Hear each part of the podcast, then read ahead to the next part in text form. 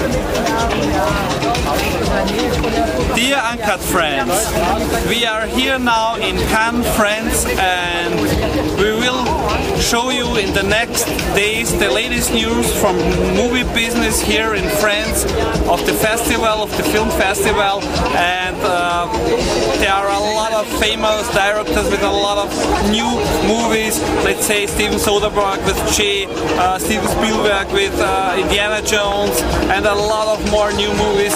Uh, tuned.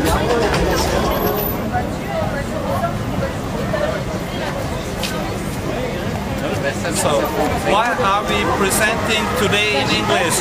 Uh, we have a lot of international viewers and, and readers, and I just want to introduce uh, in English language, in English language, because, uh, as I said, for our international uh, movie friends. We are here now on the red carpet, but not uh, in front of the Grand Theater. It's uh, it's it's, it's near uh, Chopard.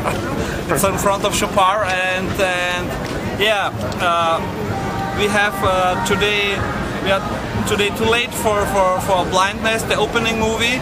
So I'm sorry, I will not um, tell about this movie. I will tomorrow watch the first movie, and it will be Kung Fu Panda. Und morgen geht's auch in Deutsch weiter.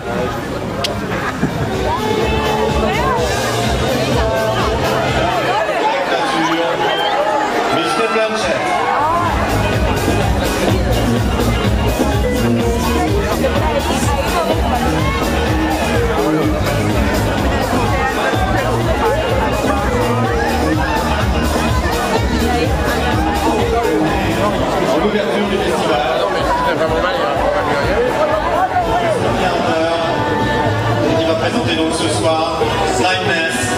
Il présenté deux films en 2005, Free Zone, la Taille et Star Wars épisode 3.